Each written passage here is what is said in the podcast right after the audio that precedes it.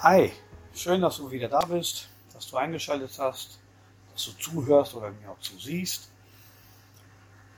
Und ich weiß ja nicht, ich weiß ja nicht, wer sich einschaltet, ich weiß nicht, wer diese Podcasts anguckt oder auch anhört. Ich weiß nicht, ob du eine Beziehung zu Gott hast oder du keine Beziehung hast, ob du an ihn glaubst oder nicht oder ob du an irgendetwas anderes glaubst oder an gar nichts glaubst. Aber heute möchte ich dich einfach mal bitten, tu so, als ob es Gott gibt. Und die Frage ist nämlich dann auch, gäbe es Gott wirklich und du glaubst nicht an ihn und du eines Tages vor ihm stehst? Oh oh.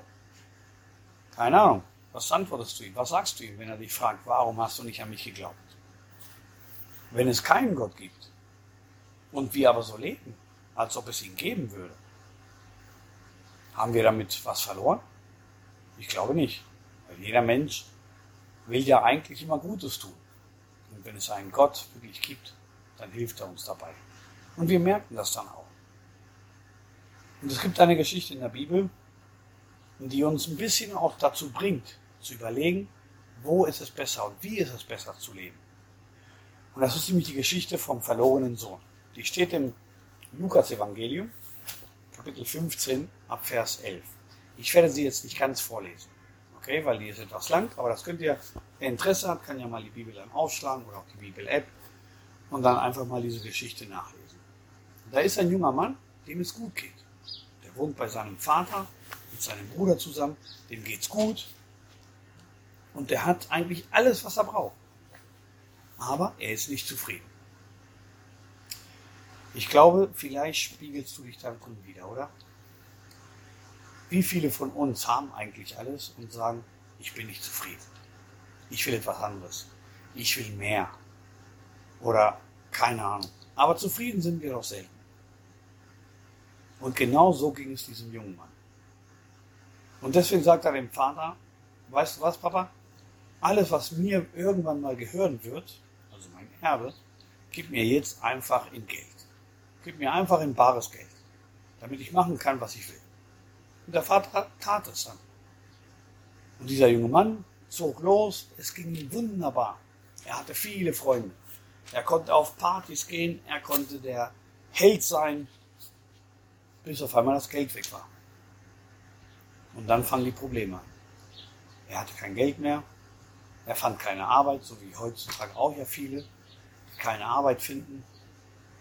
Und dann überlegte er, hm, was soll ich jetzt machen? Was soll ich jetzt machen? Und diese zwei Verse will ich euch vorlesen. Er, sah, er überlegte ihn nicht und dachte, wow, bei meinem Vater damals ging es mir doch so gut. Ich hatte alles. Mir fehlte an nichts. Also werde ich wieder zu meinem Vater zurückgehen und ihm sagen, ich habe missgebaut, lass mich bei dir arbeiten. Ich verdiene mir jetzt mein Geld. Ich will gar nicht mal mehr als Sohn. Und so sagte er, Vater, ich bin vor Gott und vor dir schuldig geworden. Ich bin es nicht wert, dein Sohn zu sein. Aber der Vater rief seinen Diener zu, schnell, holt die besten Kleider für ihn, steckt ihn einen Ring an den Fingern und bringt ihm Schuhe, holt das Mastkalb und schlachtet es. Wir wollen ein Fest feiern und uns freuen. Und wisst ihr, im ersten Buch der Bibel, im ersten Buch Mose oder auch Genesis genannt, sagt Gott nämlich auch etwas. Er sagt nämlich, nun wollen wir Menschen machen, ein Abbild von uns, das uns in ähnlich ist. Und das ist es nämlich. Gott hat uns ja erschaffen. Gott hat uns so gemacht. Er hat dich so gemacht, wie du bist. Mit allen deinen guten Sachen und auch mit deinen Schwächen. Natürlich.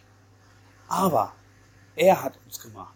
Und genauso wie dieser junge Mann, der auf einmal merkte, ich habe Mist gebaut, ich bin von meinem Vater weggegangen, obwohl es bei, bei mir bei ihm besser ging.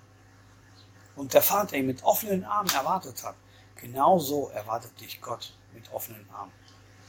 Es kann sein, dass du das vielleicht nicht glaubst. Natürlich. Es kann sein, dass du vielleicht bis jetzt nur schlechte Erfahrungen gemacht hast mit Religion und Kirche. Auch das glaube ich dir. Aber weißt du, es geht nicht um Religion, es geht nicht um Kirche.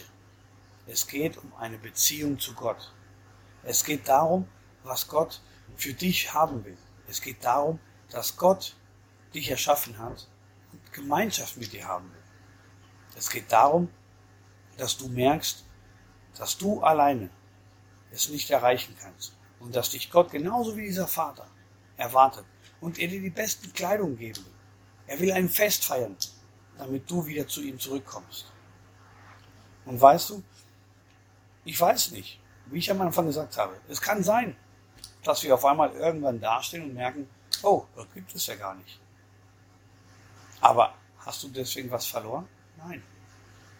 Aber stell dir vor, alle feiern ein Fest und du bist nicht eingeladen. Stell dir vor, du hörst die super Musik, du riechst das leckere Essen, was Gott zubereitet und du darfst nicht dabei sein, weil du es nicht geschafft hast, in der Zeit, die dir Gott hier auf der Erde gegeben hat, eine Beziehung zu ihm aufzubauen. Und deswegen lade ich dich ein, ihn zu suchen. Deswegen lade ich dich ein, ihn zu, anzubeten und ihm zu sagen, dass er sich dir zeigt. Dass er zeigt, dass er dir zeigt, dass er wirklich da ist. Und ich kann dir sagen, ich habe es erlebt. Ich habe es oft erlebt.